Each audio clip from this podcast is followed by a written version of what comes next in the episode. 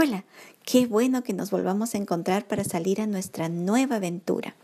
En el recorrido de hoy podemos ver al rey y escuchar las palabras que dirigirá a su pueblo y a su Dios. Salgamos ya, no nos vayamos a perder algo de su discurso. Leamos Primera de Reyes capítulo 8, versículo 11 hasta el 25. Y los sacerdotes no pudieron permanecer para ministrar por causa de la nube, porque la gloria de Jehová había llenado la casa de Jehová. Entonces dijo Salomón, Jehová ha dicho que él habitaría en la oscuridad.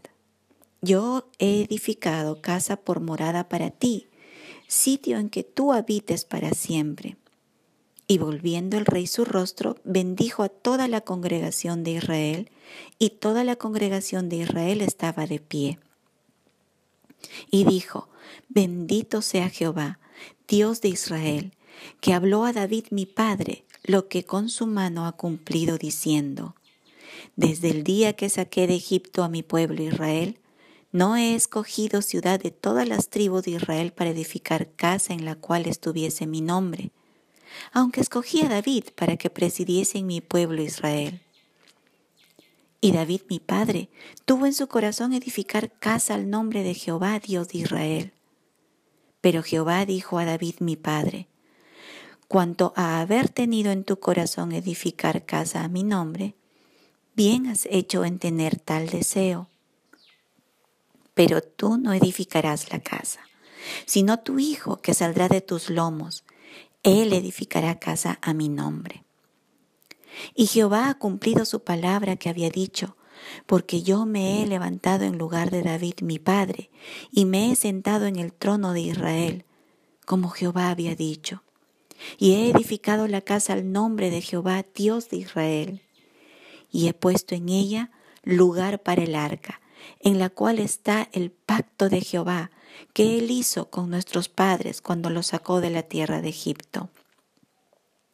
Luego se puso Salomón delante del altar de Jehová, en presencia de toda la congregación de Israel, y extendiendo sus manos al cielo, dijo, Jehová Dios de Israel, no hay Dios como tú, ni arriba en los cielos, ni abajo en la tierra, que guardas el pacto y la misericordia a tus siervos, los que andan delante de ti con todo su corazón, que has cumplido a tu siervo David, mi padre, lo que le prometiste. Lo dijiste con tu boca y con tu mano lo has cumplido, como sucede en este día. Ahora pues, Jehová Dios de Israel, cumple a tu siervo David, mi padre, lo que le prometiste, diciendo, no te faltará varón delante de mí, que se siente en el trono de Israel, con tal que tus hijos guarden mi camino y anden delante de mí, como tú has andado delante de mí. La gloria de Dios llenó la casa que Salomón hizo para el Señor. La nube lo cubrió todo, tanto que los sacerdotes no pudieron permanecer y ministrar en el templo, porque no podían ver nada. Por eso Salomón al ver esa densa nube dijo, Jehová ha dicho que Él habitará en la oscuridad, reconociendo que esa nube era la manifestación de la gracia del Señor para con su pueblo. Si el Señor se hubiese manifestado en su fulgor, quizá los sacerdotes, los sacerdotes hubiesen quedado ciegos o caído como muertos. Así que por la gracia de Dios para con los hombres, solo mostró aquello que podían soportar. Podemos recordar que el Señor también por misericordia se mostró de manera parcial a Moisés en dos momentos. Cuando Dios hizo ver sus pies como si estuviese sobre un embaldosado de zafiro o lapislázuli. ¿Recuerdan en el Éxodo? Los presentes Nadab, Abiú, no pudieron levantar sus ojos, solo vieron sus pies.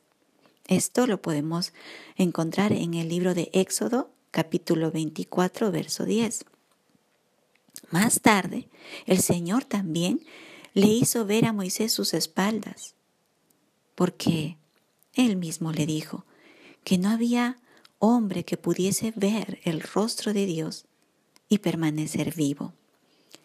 Esto también está en Éxodo capítulo 33 del verso 18 hasta el 20. Como creyentes, tú y yo no podemos olvidar quién es nuestro Dios. Es un Dios en extremo glorioso y que su resplandor, por el hecho de su santidad, nos podría quitar el aliento. Pero, por su misericordia para con nosotros, no hemos sido consumidos. Recordemos estas cosas al momento de acercarnos a nuestro Dios, que nos acercamos a un Dios tres veces santo y que solo tenemos acceso delante de Él por la sangre derramada en la cruz del Calvario, sangre de su unigénito, de su Hijo, y que por Él somos aceptos delante de su presencia. Salomón reconoció esta realidad y por eso bendijo al Señor y trajo a la memoria de toda la congregación de Israel las palabras que Dios le dijo a David su padre, habiéndole prometido que sería su hijo quien le edificase casa para él, donde pudiese habitar en medio de su pueblo. Y ese día Dios cumplió su palabra. Luego Salomón se puso delante del altar y a vista de todo el pueblo extiende sus manos hacia el cielo. Esta es una forma de dirigirse al Señor en oración. Y Salomón empieza a manifestar verdades acerca de nuestro Dios omnipotente. Primero, dice, no hay Dios como Él.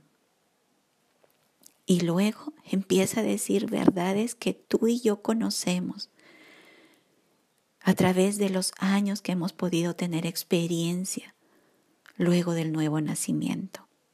Sí, Salomón dice, no hay Dios como Él.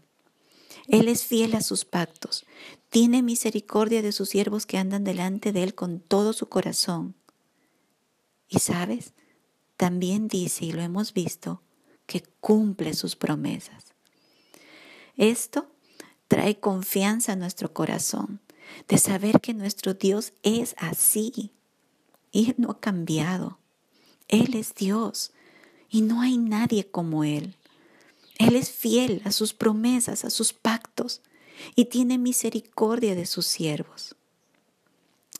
Salomón, luego de decir todo esto acerca de el Señor, de lo que Él es y hace, le hace una petición le dice que pueda cumplir la promesa de David de un reino continuo de generación en generación. Y también menciona la condición que puso el mismo Dios a esta promesa. La condición fue, con tal que tus hijos guarden mi camino y anden delante de mí como tú has andado delante de mí. Eso se lo dijo a David. Hasta este momento, Salomón reconocía que para el cumplimiento de esa promesa, de ese reinado continuo, tenía una condición. ¿Se olvidaría de esta condición más adelante? ¿Sabes? A ti y a mí nos, encanta encontrar promesas del Señor en su palabra. Las marcamos e incluso las compartimos con otros pero casi siempre, a menudo, olvidamos que para el cumplimiento de estas promesas existen condiciones que el Señor mismo ha puesto para cumplirlas. El Señor nos ayude a no olvidarlas y también nos ayude a hacer lo que nos corresponde para disfrutar de sus innumerables promesas. ¡Wow! ¿Cómo ha pasado el tiempo? Hasta aquí hemos llegado a nuestro recorrido de hoy. Nos vemos mañana, Dios mediante. El Señor te guarde. Chao.